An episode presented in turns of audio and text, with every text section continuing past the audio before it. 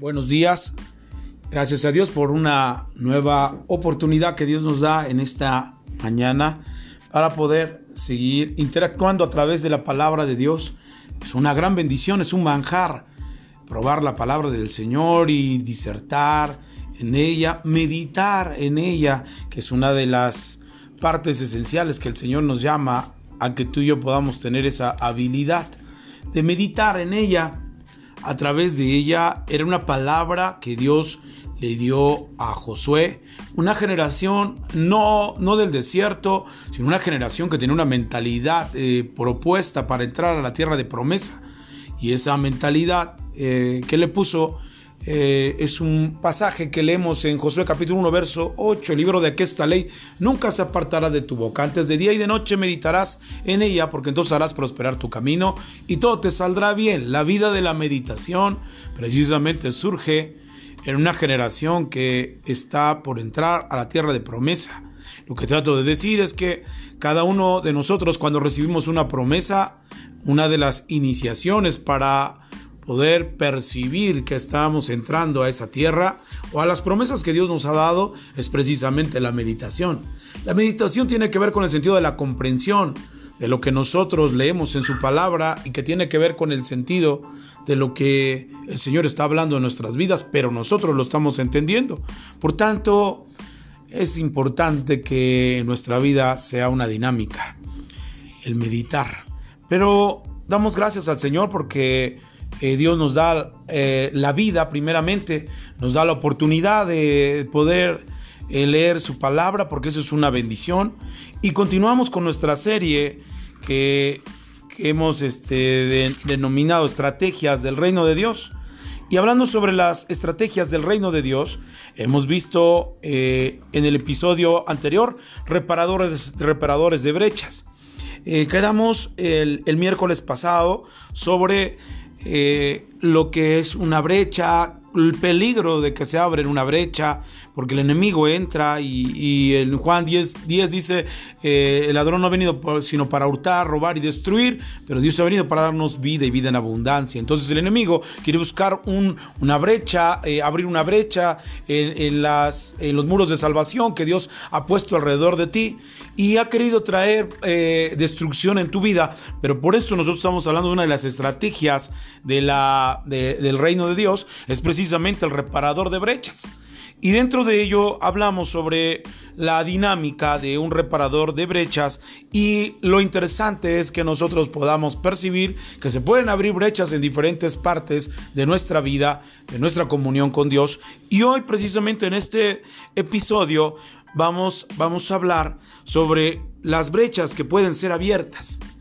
Y hay, hay bastantes brechas que se pueden a eh, explicar desde la perspectiva bíblica, solamente hablaremos de algunas específicas para que usted se dé una idea de cómo eh, las brechas en nuestra vida se pueden, se pueden abrir y nosotros debemos de estar con esa perspectiva de ser reparadores de brechas. Entonces, hablar eh, sobre las brechas que se pueden abrir, la primera de ellas en esta, en esta mañana vamos a, ver Proverbios 14, 17. Proverbios 14, 17, eh, podemos leer así, dice, el que fácilmente se enoja hará locuras. La primera brecha que podemos hablar en esta mañana y poder eh, enseñar es precisamente el enojo. Hay una de las características en nuestra vida que nosotros le podemos llamar como carácter. Y hay gente que dice, tengo un carácter muy fuerte. Inmediatamente se enojan. Pero Proverbios capítulo 17 dice, el que fácilmente se enoja hará locuras. Y precisamente ahí se puede abrir una brecha. Una brecha cuando tú y yo nos enojamos, podemos perder la prudencia, podemos perder la sensatez y convertirnos en personas insensatas que no pensamos, sino solamente reaccionamos. Y ahí se puede abrir una brecha. Ahí se puede abrir una puerta para que puedan hacer locuras. Se ha escuchado que a veces gente que se ha enojado hace cosas eh, que no son correctas y que llegan incluso a afectar a terceras personas. Y esto entonces nos enseña que podemos abrir una brecha. Puede ser que vas manejando y de repente alguien te hace enojar y eso te lleva a que tú hagas una locura y te metas en un problema. Por eso dice Proverbios, en una de las brechas que se pueden abrir y el enemigo puede utilizar para querer atacar tu vida, es el que fácilmente se enoja, hará locuras. Por tanto, en esta mañana tenemos que entender, tenemos que meditar y reflexionar sobre nuestro carácter de enojo. Muchos de nosotros dicen es que yo soy así y no voy a cambiar. La realidad es que deberíamos de cambiar porque la Biblia es la regla de fe y conducta que nos muestra eh, el camino a la victoria. Por tanto, Proverbios nos habla que el que fácilmente se enoja hará locuras. Debemos de tener entonces dentro de nuestro carácter definido y sujetando como una palabra que dice eh, el apóstol Pablo, no te he dado espíritu de cobardía, no te he dado espíritu de temor, no te he dado, sino te he dado eh, un espíritu de amor, de poder y de dominio propio. Y hablar sobre el dominio propio es algo que todos tenemos que practicar. No, no puedo decir yo que todos lo hemos podido lograr, pero sí necesitamos practicarlo. Por eso es la meditación de la palabra. Meditar en que fácilmente nos enojamos. Entonces necesitamos nosotros tratar de dominar nuestro carácter para que esa brecha no se abra y por esa brecha el enemigo entre para maldecir nuestra vida, para meternos en problemas y entonces destruirlos, destruirnos a nosotros, porque eso es lo que dice Juan 10, 10, 10 que él ha venido para destruir, para matar, para hurtar. Y a través de un enojo Él puede quitar la paz de tu vida. A través de un enojo Él puede hacerte enemigo de otra persona. Y eso precisamente lo que el Señor no quiere. El Señor habla sobre el sentido de que nos amemos los unos a los otros. Pero dice Proverbios, el que fácilmente se enoja, hará locuras. Esa es una brecha que se abre y que a veces debemos de tener dominio propio para poder dominarla y, y poder adecuarla al sentido del dominio de Cristo, del dominio de Dios. Ese enojo que a veces traemos, hay que aprender a tener la dinámica de dominarlo nosotros y ponerlo a los pies de Cristo. Número 2. Veamos Isaías capítulo 5, verso 20. Isaías capítulo 5, verso 20 nos habla de otra brecha que se puede abrir en tu vida, en la vida espiritual. Dice la escritura en el verso 20, dice, hay de los que a lo malo dicen bueno y a lo bueno malo que hacen de la luz tinieblas y de las tinieblas luz, que ponen lo amargo por dulce y lo dulce por amargo. Y esto es muy importante que nosotros podamos entender esta perspectiva de, de lo que dice Isaías capítulo 5, verso 20. Yo he puesto eh, una de las brechas que se pueden abrir, es precisamente la perspectiva humana. Cuando hablo de la perspectiva humana es la forma desde, desde el punto humano que tú lo ves. Isaías capítulo 5, verso 20 dice, es una perspectiva humana, porque dice, hay de los que a lo malo le dicen bueno.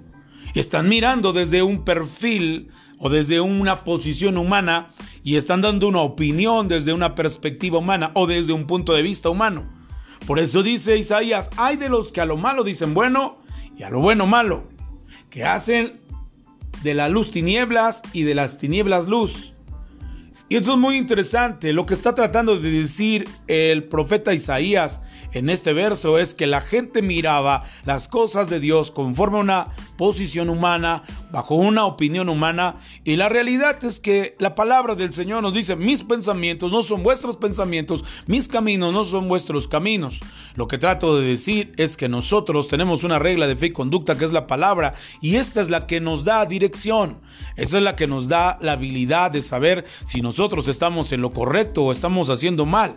Por eso Él dice, hay de aquellos que tienen perspectiva humana, hay de aquellos que tienen una posición de mirada con la, con la visión humana de respecto a las cosas de Dios. Y muy importante, todos y cada uno de nosotros respetamos la opinión de todos, pero la que siempre debemos de tener en claro es precisamente la perspectiva bíblica. Y a esto yo le puedo llamar que cuando se abre una brecha, hablamos sobre la ignorancia de la palabra. Hay gente que abre brechas por ser ignorantes a la palabra. Hay gente que dice, voy a hacer esto porque no tiene nada de malo, pero la Biblia lo dice que está mal. Por eso dice, hay de los que a lo malo dicen lo bueno y a lo bueno malo.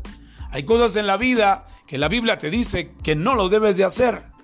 Hay una escritura que nos habla sobre Saúl. Saúl en el final de su tiempo, de su vida, consulta a una hechicera, va a un lugar y consulta a una hechicera para que le traiga a Samuel, porque ya no hay palabra de Dios sobre la vida de Samuel, eh, perdón, de Saúl. Saúl le pregunta a Dios, pero Dios no responde nada y él trata de tener una palabra y esto es muy importante. No se trata de lo que Dios eh, te pueda decir en un problema, sino de lo que Dios ya te dijo anteriormente. Ya Dios había hablado con Saúl. Sin embargo, Saúl no le interesaba eso y entonces él, él trata en su corazón una palabra desde la perspectiva humana.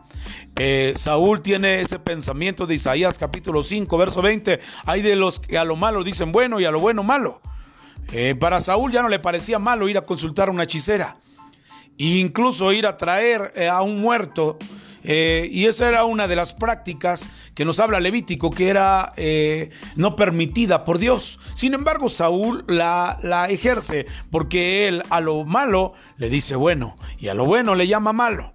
Interesante.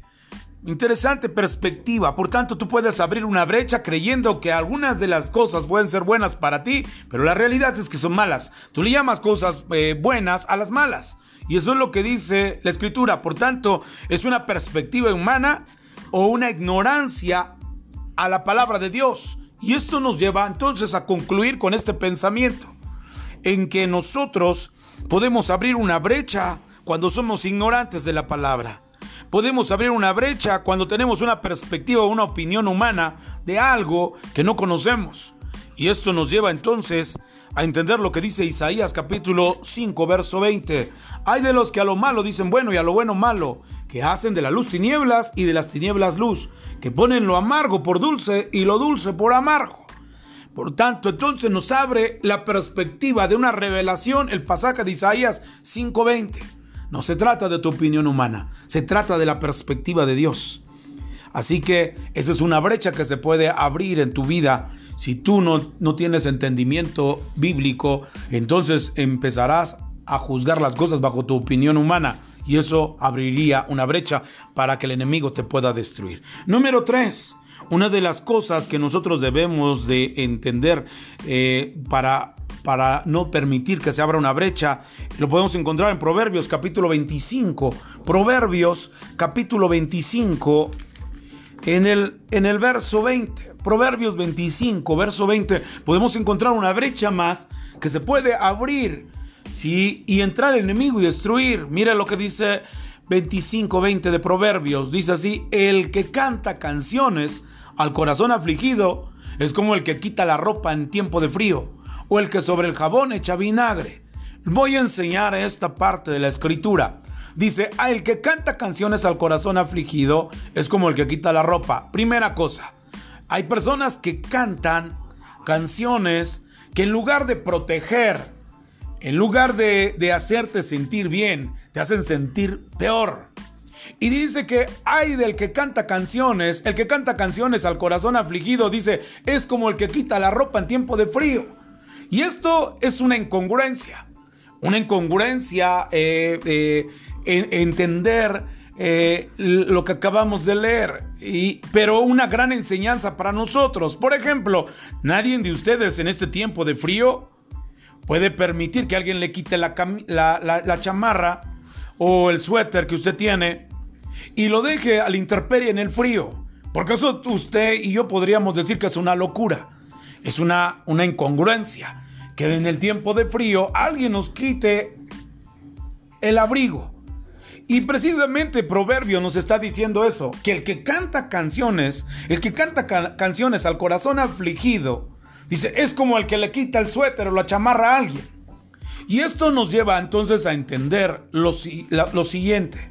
Hay muchas canciones que hablan precisamente del desamor, hablan de la infidelidad, hablan de, cosas que no son correctas y que lo único que te hacen es dejarte desprovisto. Yo no estoy diciendo que todas las canciones sean malas. Lo que trato de decir que hay canciones que, que en lugar de habilitar tu vida para que tú puedas estar alegre, te hacen sentir peor. Canciones de desamor dice Proverbios 25, 20, que esas canciones lo único que van a traer es un sentido de desfortunio en ti, un sentido de, de no poder comprender que la música es una inspiración que Dios tuvo precisamente para dar un estado, un estado de bendición en cada persona. La música es una, es, eh, una herramienta muy hermosa que el mismo Señor instituyó a través de, la palabra. Podemos ver que había cánticos espontáneos, cánticos de Dios, alabanzas, eh, canciones que hablaban para la edificación del sentido del corazón del hombre. Por ejemplo, vemos en los salmos bastantes, bastantes salmos que, que nos hablan sobre que Dios es poderoso, que Dios tiene el, el control de esta tierra, que, que nadie es como Él. y hay cantos inspirados de una manera muy interesante. Pero eso tampoco yo no quiero tampoco decir que los cantos que a veces eh, existen eh, e inspirados en el mundo con el sentido de amor sean malos. No es así.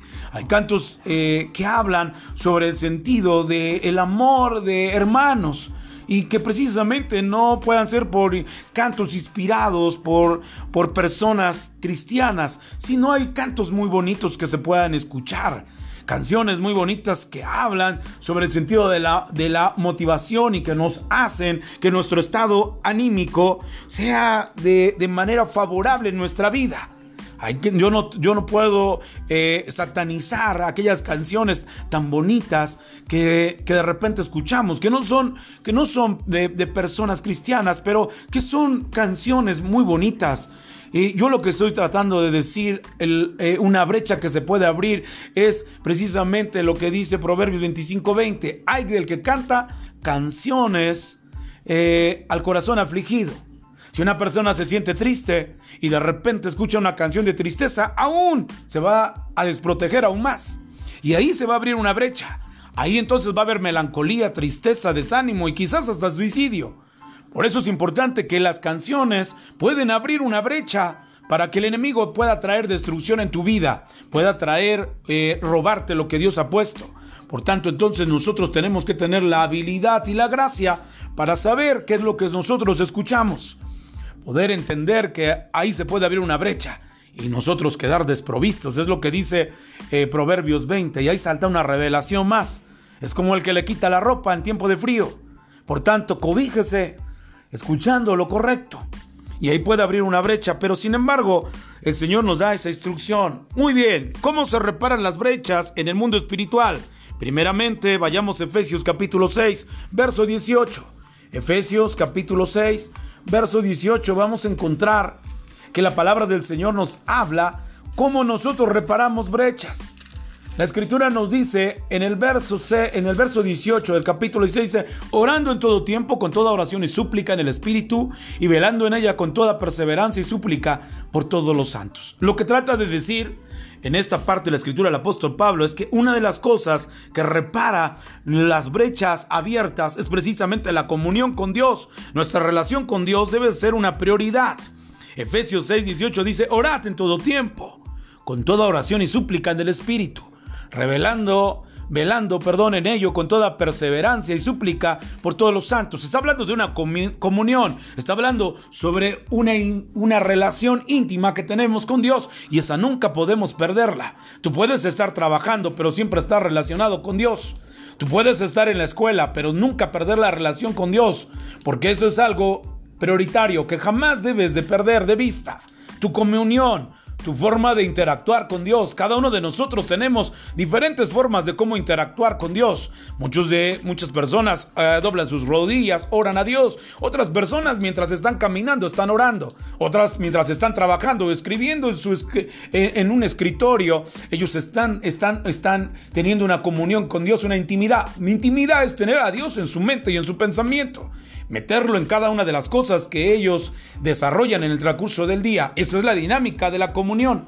Por tanto, eso tapa toda brecha. Un reparador de brecha sabe que la intimidad, que la comunión con Dios siempre va a, tapar esos agujeros o esas brechas que se hacen a través de la vida.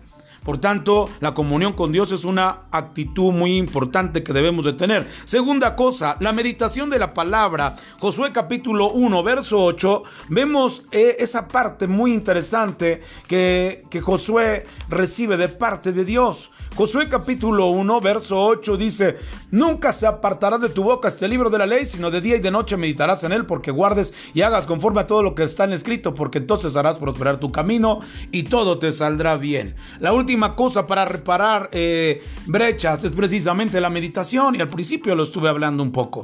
La Biblia dice, meditarás de día y de noche en él para que guardes y hagas conforme a todo lo que en él está escrito, porque entonces harás prosperar tu camino y todo te saldrá bien.